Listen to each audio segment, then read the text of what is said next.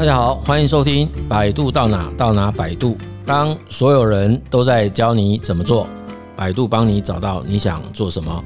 我是亮正老师，今天要来聊一聊，不要再说我靠爸，二代接班烦什么哈？那我不晓得在听我们这个节目的啊听众们哈，有没有曾经听过哈？有些人是非常羡慕那个家里有事业可以继承的这种二代接班人呐。那其实我们也听到有一有一些人其实是很不想要接班的啦。对于一些呃在旁边听他抱怨这件事情的人来讲哦，就会觉得这个是一个奢侈的烦恼，对不对？有些人甚就是觉得每天这样子很辛辛苦苦的在职场上工作，诶，他只要一回去接手，很可能就有一个很好的基础啊。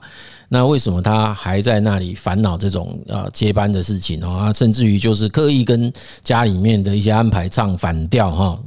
这种。本身有这种得天独厚的机会，那却又不愿意去接手啊？那到底他们在犹豫什么啦？哈，好，那不过我们其实只要再花点时间跟这样子的一些钦定接班人聊一聊哦，你就会发现哈，对于这些当事者来讲呢，他们在心中的想法其实是五味杂陈的啦。以现在这几年我们接触到的一些比较相对年轻的这些接班人来讲哈，事实上在在这种独立性越来越强的这种情况下，哈，对于思考个人职业生涯发展以及要不要去接手家族企业这件事情的冲突，哈，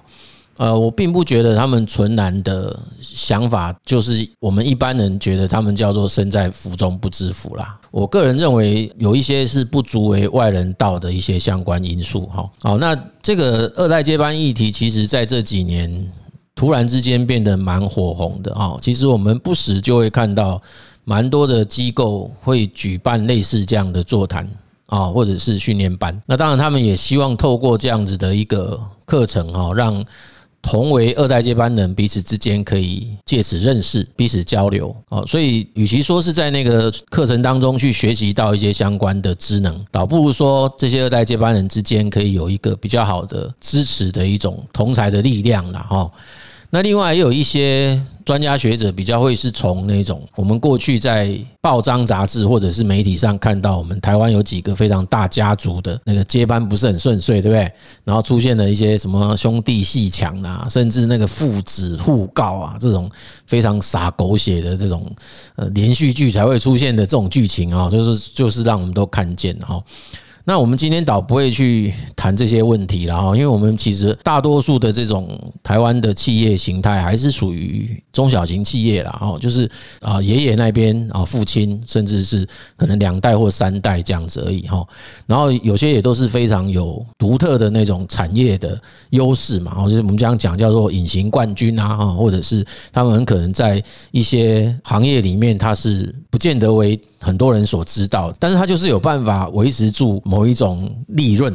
啊，然后目前正在经营的这一代经营者就会觉得说，哎，其实我们就是靠这样子的生意啊，把全家都撑起来啊，甚至让你们这些小孩子都可以有很好的教育啊，生活都很不错啊。你看，你们去外面现在上班才多少钱？为什么不回来好好的把这个事业接起来？都有很好的基础啊，为什么不做？哈，好，所以其实我们就可以看到说，在这样子的一个议题下，会有几个常见的问题值得讨论啦。哦，第一个问题，我们就来谈说这种。二代接班者哦，其实他常见的一些挣扎，我们大概简单可以听到几个问题。第一个就是他就是觉得没有兴趣哈，对于这个要接手的这个家族企业，他们所处的这种产业没有任何的憧憬啊。那这个其实有我的经验有有几种情况，像之前我碰到的一个是说。他们家的那个行业哈，是一个非常独特的行业。那个行业的那个规模哈，大概到他父亲这一代就是极致的了。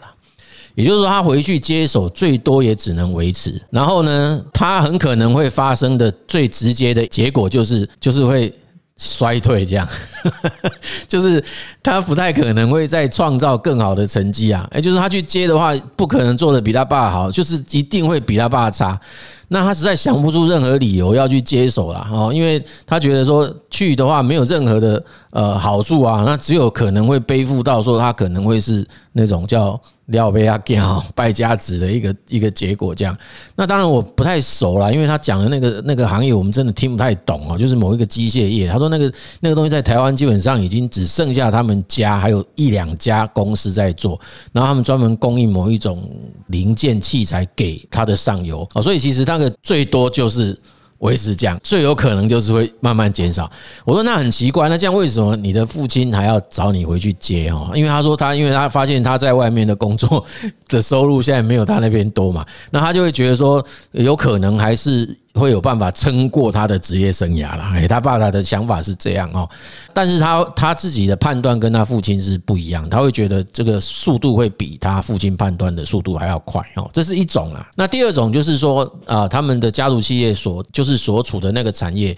是这个接班人是没有真的是没有兴趣的哦，就是他对于那个那个行业，他就是完全提不起他的兴趣的这一种的哈。那这一种其实确实就会蛮难为他的啦哈。那我必须这样讲，就是。这这个东西就是有蛮复杂的历史状态，因为通常哦，你看哦，他是从小就在那样的环境长大哈，那父母亲怎么会怎么会让这样的情况发生呢？就是我其实我也觉得有点小小意外哈，就是是不是从小就刻意让他没有去接触这个？因为我们常常讲哦，你常常去接触，日久也会生情啊。那到底是什么原因让他远离那样子的那个行业哦？那所以这个当然每个个别差异就会很大了哈。所以这个是另外一个概念。那这种情况其实说真的。如果真的硬要去接手，我必须说，除非他有很好的一种叫做效益啊。什么叫效益？就是他那个收入就真的是很高啊。那我当然碰到这样的例子也不是没有了哈。就上次也有碰过这种例子，那我当然是有请他去分析一下，说你能不能够告诉我说，他实际上可能产生的具体收益是什么？然后跟你自己的兴趣之间的落差是什么？有没有可能用那个收益来支持你去发展另外一个兴趣？哎，对，那那个收益，如果说已经是这家公司，如果说它的那个经营面的自动化程度很高，我讲自动化程度很高的意思，不是机器自动化，是公司的运营自动化很高，就是那个企业主下命令这件事情的成分有没有机会变得比较少，还是现在所有的事情都得要你的父亲说了算？然后下一个换成你说了算。那如果是这样子的话，坦白讲，你的投入程度还是要很高。但是如果让他的制度可以慢慢变成有专业经理人，甚至于有一个比较好的流程，然后你进去的话，可以不用花那么多的心力，那说不定这个是一个可以考虑接手的一个选项。那你在拥有一个比较好的基础的情况底下，去发展你自己有兴趣的另外一个。职业啊，或者是另外一个呃创另外一个业，我都觉得那也是一个还蛮不错的一种想法，不是吗？要不然你现在如果自己去 create 一个自己的 business，很可能那是从零开始。那假设你的家庭又不支持你，那当然，因为通常有创业家父亲也会有创业家的小孩嘛，这叫创二代嘛。那你当然也不见得会想要依赖。来自于家庭的支持，OK，但是如果有，不是也更好嘛？啊，所以这个其实是可以去用这部分来做一下衡量了。这是第二种，第二种我们看到的一种情况了哈。好，那第三种情形是这样啦，就是这种叫做他就看不到未来哈。什么叫看不到未来？因为我遇过一个真实案例哦，那个其实是一个在某个行业是第一名的哦。我们不要讲，因为自然是第一名，很容易被猜出来哦。那我在某个演讲的场合讲完以后，碰到他们的。就是第三代接班人跑到我面前来，哦，那第三代接班人都是留美的哦，都非常好，非常好学校的回来台湾的。然后他跟我第一句话讲说：“哦，老师，我们他讲我们是真的，因为他们是两个姐弟了哈。”然后他跑来跟我讲说，他们家公司到现在哈，那个每一天开早会都还还是爷爷在开早会啊。他的爸爸、叔叔、伯伯都是入列的哦，都是在下面听早会跟做早操。那当然，自然他们这些第三代也都在里面哦。那所以其实他们会觉得说有志男生，哎，因为他们从小就很刻意的有被培养哦，因此他们在国外念大学。念研究所。回台湾，当然他就是希望可以有机会可以有自己的舞台，哦，可以创造一些不一样的东西嘛，哈。可是他发现回到这一个家族企业之后，因为那个是一个非常。在行行业当中，就是一个非常有代表性的公司，对不对？所以其实这样的公司也很少有他们可以伸手脚的空间嘛，哦因为他们都已经是世界第一，诶，那不是台湾第一哦，他们是世界第一哦，所以他们两个姐弟就很想要脱离家族的控制，要出去外面创业，这样。可是他遇到的困难是，他们的第一代希望叫做跨代。传承啊，也 就是那个爷爷希望直接把棒子交给他们姐弟的这一代，就是跳过他的爸爸跟叔伯哈，所以这听起来很很像那个什么雍正、乾隆那种感觉，这样就是那个有一代的皇帝做特别久，那中间就跳，哎，好像伊丽莎白女王好像也是这样，对不对？也就做的特别久，就是直接跳到那个孙子辈这样子哈。那我说那很好啊，那你们就 take over 啊，不是很棒吗？他说没有啊，可是我们自己就有。已经开始在规划想要创业的东西啊，那我们想要创业的东西，其实跟我们这个产业、跟这个行业是八竿子打不着，完全是不一样的一个方向。这样，好，OK，那这个部分他就说他们现在陷入了一个骑虎难下的状况。那一样哈，这边我们也是，我也是这样跟他们建议啊。我说，其实如果你们有一个这么好的基础，我并不觉得他没有接手的必要啦。我觉得还是可以接下来，因为这样子的公司，我都觉得已经是世界第一了。我觉得你只要好好的去 maintain 这样子的一个 status 哦，那要能够找到足够的空间，然后取得相对的资源，去去创造出自己想做的那个事情，我并不觉得它有太大的困难呐。哦，那从你们这个。啊，第一代，然后从原先从零开始，然后变成世界第一，这个历程我都觉得你们应该好好的去钻研，好好的去想想看它是怎么发展成这个样子啊。那你们现在想要去发展的那个新的 business，maybe 也可以去思考到能不能也可以在这样子的一种模式底下哦，有这样子的一个很好的成果啊，对不对？这也不错啊。那其他人根本就没有你这样子的一种机会啊，对不对？哦，好。那这个是他们常见的一个挣扎啦，这个是叫做对那个产业没有憧憬，这样，因为就是他不知道他能不能去发挥出他自己心中想做的事情哦。那当然，另外一个更常见的就是他们常常会表达出来，就是不是没有尝试过，其实曾经在家里工作过，哎，但是我碰到的情况就是几乎都有遇过。强度不一的冲突啦，哎，就是会跟那个所谓的上一代的经营者之间会有冲突啊，意见不合的。那这个就变成说，他们其实不太喜欢跟自己的父母亲一起工作，这样，那这个就会导致他们有那种不想接班的这种念头，这样。哦，那这个其实也蛮有趣的。我曾经碰到一个案例，哦，嗯，这个案例讲起来不晓得他他有没有听哦。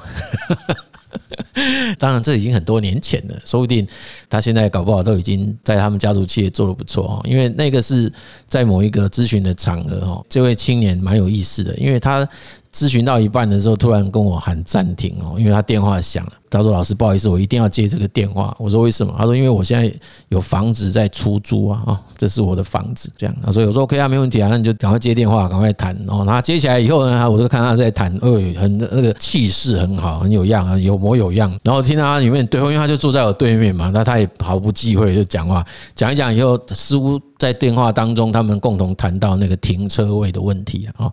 然后他就在电话中跟对方说：“呃，那个停车位你不用担心啊，我那一台叉五的都停得进去了，你的车一定没有问题。” OK，然后后来谈一谈以后就谈完了，看起来蛮满意的，他就挂完电话。那个他说：“老师，我们继续吧。”哎，那我就问他：“哎，你刚刚讲那个叉五是哪一家的叉五这样他说：“哦，就 BMW 叉五啊。”哦，对，那因为他来咨询是来申请某个补助计划的。那我那时候就觉得，哎，你既然有一台，我说那个叉五是你的车子，他说对啊，我车。我说那，嗯，他说对，那现在停在门口那一台啊，我说哦，就那一台就是你的车，对对对，我说哦，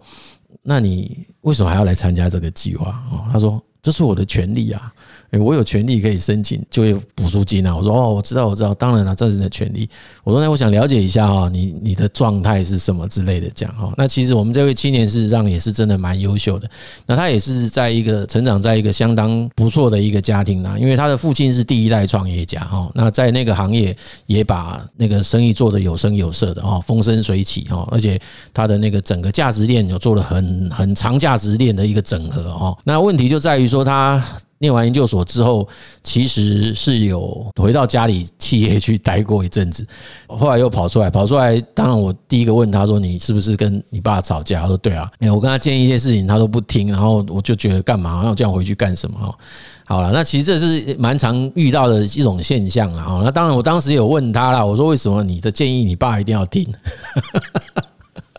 他说：“要不然我念那么多书干嘛？”我说：“问题，那你爸已经做二三十年，那为什么你的建议你又没做过这个东西？他他为什么要听你之类的？这样好了，那那中间我们谈了很多啦。那其实后来我问他说：‘你你今天来咨询什么？’他说：‘对啊，老师，我今天就来咨询，说我是不是要先去外面闯荡一下，再回去接班，还是说我现在就直接回去接？’那当然，他说他现在回去接，就是不断的会遇到这种跟他父亲冲突的问题。然后他就很想说，在外面闯一阵子之后，等到有一些成就了。”那他就可以班师回朝哈，然后跟他爸说：“你看，我也不输你啊，所以你不要再常常拒绝我的想法啦之类的。”那我其实听完他讲完之后，我大概理解一下，因为他父亲所经营的那个行业，事实上是。很不简单的哈，因为一代人就可以把一个规模做成很大哦。那其实我当时是蛮惊讶的哈。那发现这个青年其实他还真的是有点很天真呐，非常拿衣服啊，因为他就是研究所刚毕业，然后他刚服完兵役。那他之所以回去，然后出来，出来之后他其实也有去上班，那他也有到竹科去应征，应征也上了，因为他的研究所科系跟学校也不错。他不去上的原因是因为他觉得每一天从台北开车到新竹这样来回上班。车车钱跟薪资这样是划不来的。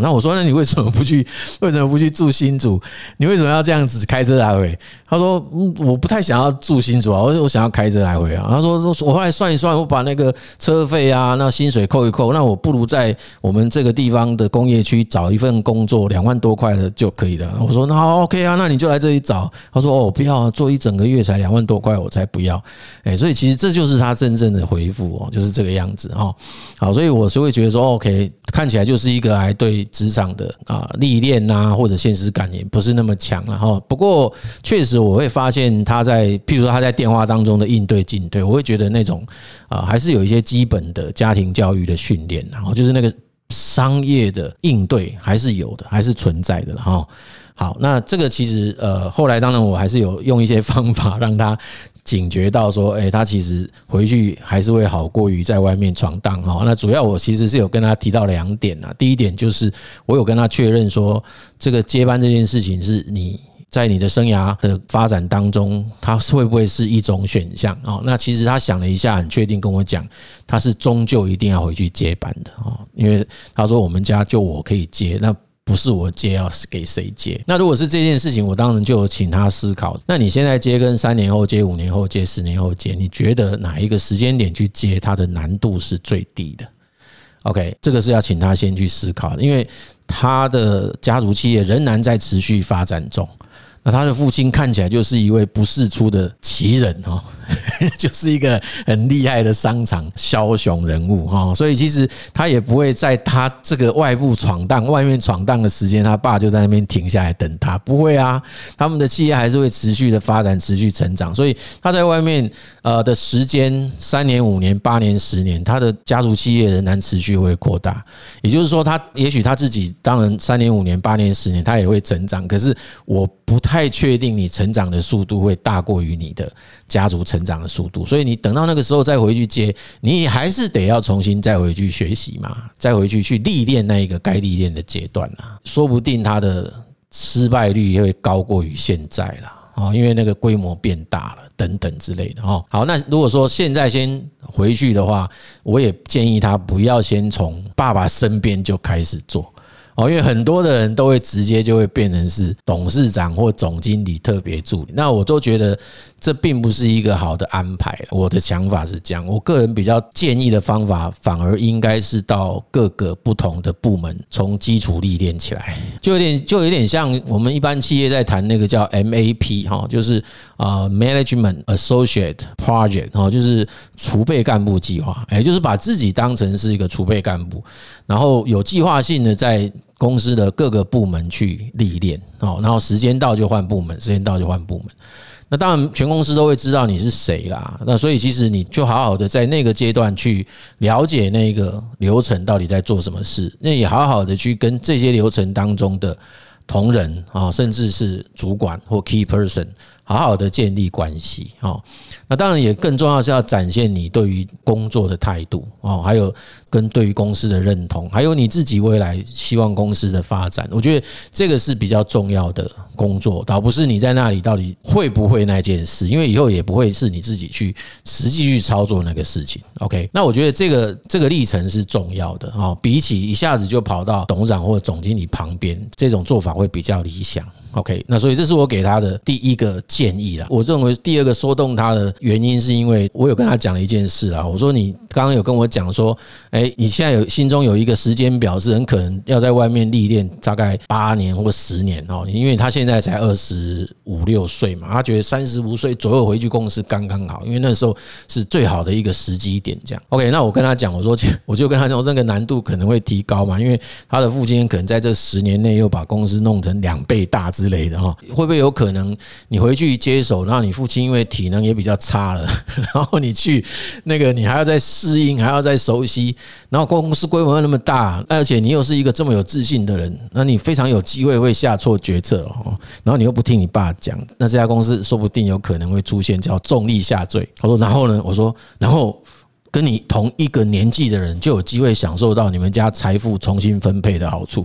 诶，他听不太懂。我说什么意思？听不懂吗？就是你很可能会搞砸了你爸那一锅菜啊！诶，所以其实这个事情似乎让他有所警觉啦。我说其实没有人知道你到底能不能这么顺利的回去 take over 一个这么大的组织哦。那与其说你就是未来你就是真的要去，那你是不是可以考量？因为他们的规模已经很大了，所以应该是足以让他有机会在不同的流程当中好好的去历练他。那当然啦，有一些其他的那种状态下哦，到外面去啊，相同行业也好，或者是相同产业，或者是不同产业去取经，然后去学习啊别人经营的模式，再回自己自家公司去改善，这也是一个不错的方式。所以不见得每一个接班的流程都是一样的哈，所以每一个有不同的一种啊一种模式，大家要去充分去运用它了哈。好啦，那就是说，不管是要继承家业，或者是要自行创业了哈，我都觉得这些都是可以，就是身为一个二代都可以去自己思考的啦。因为我觉得哈，就我个人的观念呐，就算是你继承家业，都应该也把它当成是另外一次创业啦。哎，其实我的想法是这样，所以我跟很多就是在某些场合谈创业的，或者谈所谓接班的，其实我都还是会有这样子的主张。也就是说，即便是接手上一代的事业啊，这个接班的人，其实他还是可以把它当成是所谓的第二次创业哦，我们可以称叫第二曲线啊，一个创新的曲线都可以。那当然不是一下子就先。直接就做一个新的创新啊，应该你还是要先熟悉一下那个整个原先的那个第一曲线，它到底是怎么样在运营嘛？哈，也就是说，即便是继承所谓的家业，它都不一定是一个就是叫萧规曹随了，对，它都也可以当成是一种创业哦。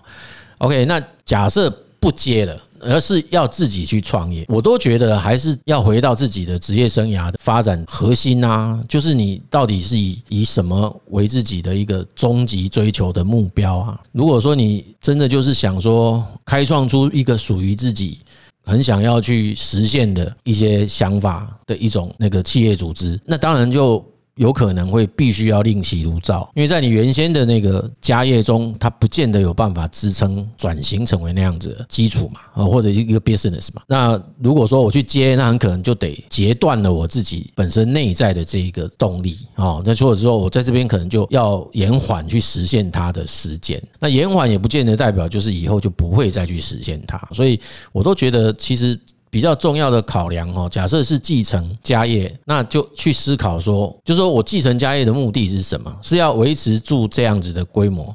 还是说我除了维持以外，我要继续去有扩大的机会，或者是我维持完以后，我要去转型，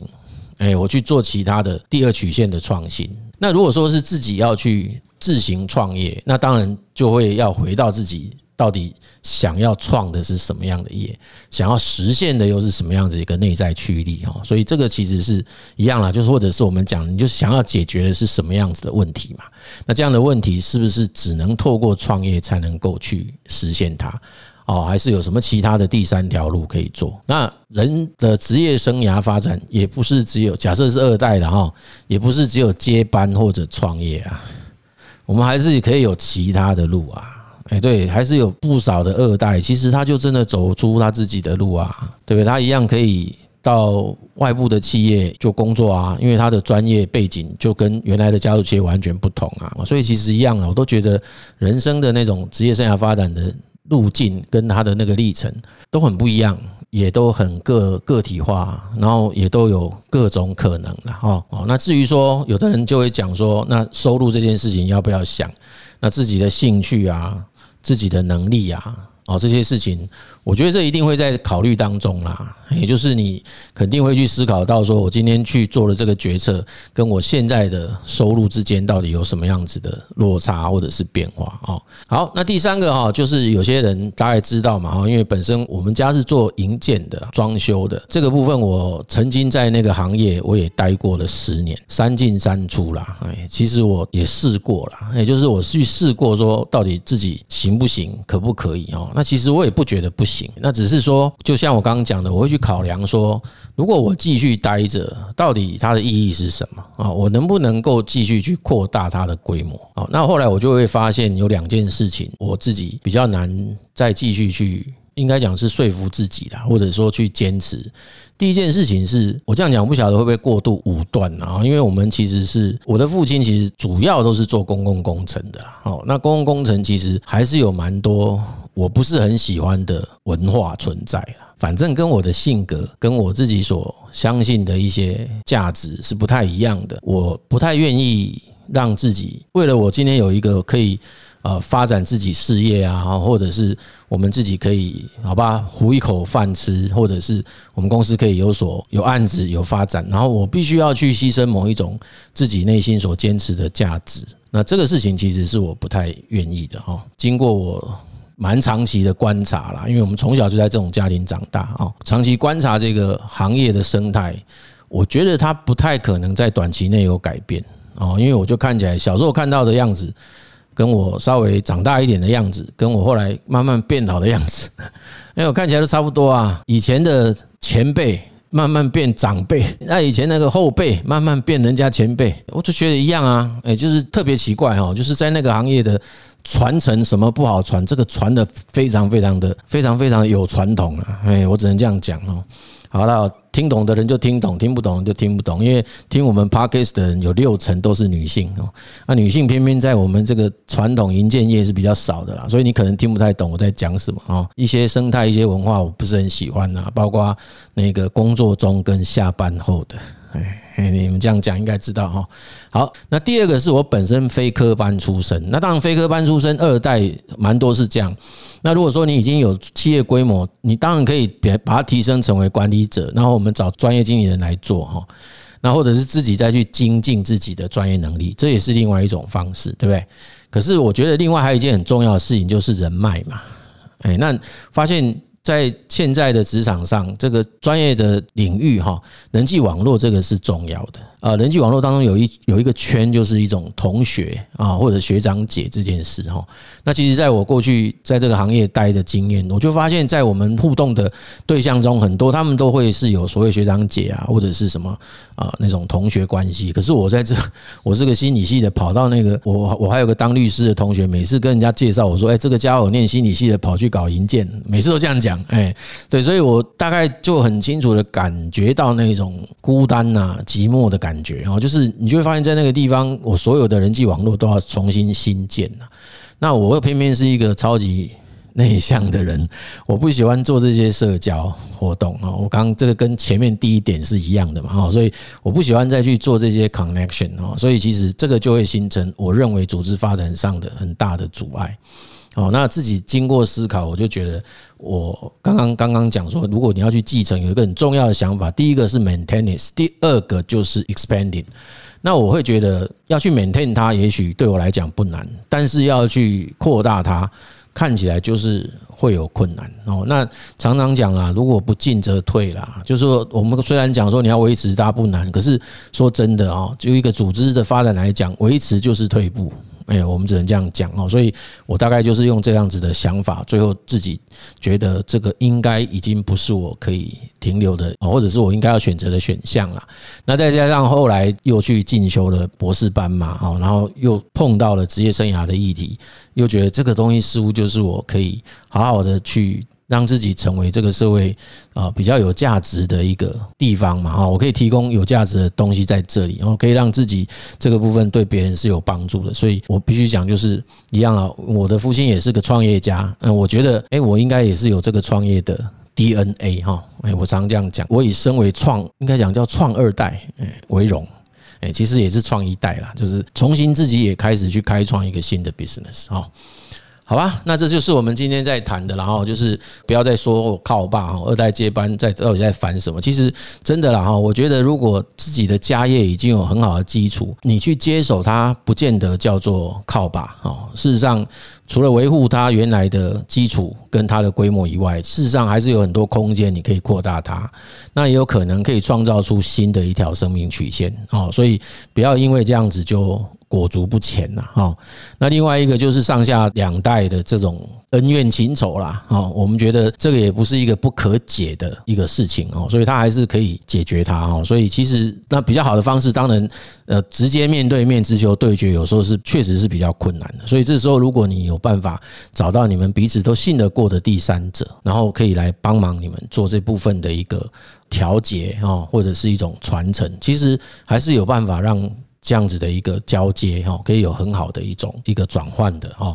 好，所以哈，我们这边要做个小小的结语了啦，就是说，其实我们发现每一个人的成长的历程啊，他的成长的环境都不会是一样的啦哦。所以遇到的这种所谓生涯议题啊，生命的问题，当然也都不相同。然后，那我们常讲就是说，我们要怎么样子学会去善用这种我们自己的外部资源，尽可能的去发挥自己身上所具备的最大的优势。更重要的就是要真的很清楚了解到自己内在这种职业生涯发展的这种核心动能，包括你为何挣扎，包括到底我要接还是自己创业，或者是我去上班。哦，等等的这些其实都是关系到我们自己在职业生涯上到底要以什么为重，我们究竟是被什么核心的动能所驱动？那这个其实才是我们在个每一集节目当中不断的跟大家提醒吧，哦，分享的就是这个，就是我们在职业生涯在个人发展上面最值得去深思，也必须时时去关注的一件事情。OK。我们这一集的节目呢，就跟大家分享到这边，谢谢各位的收听哦。如果你喜欢我们的节目，还是一样再提醒一下，就请各位呃什么订阅，然后我们帮我们分享一下啊。百度到哪到哪百度，我们下集见。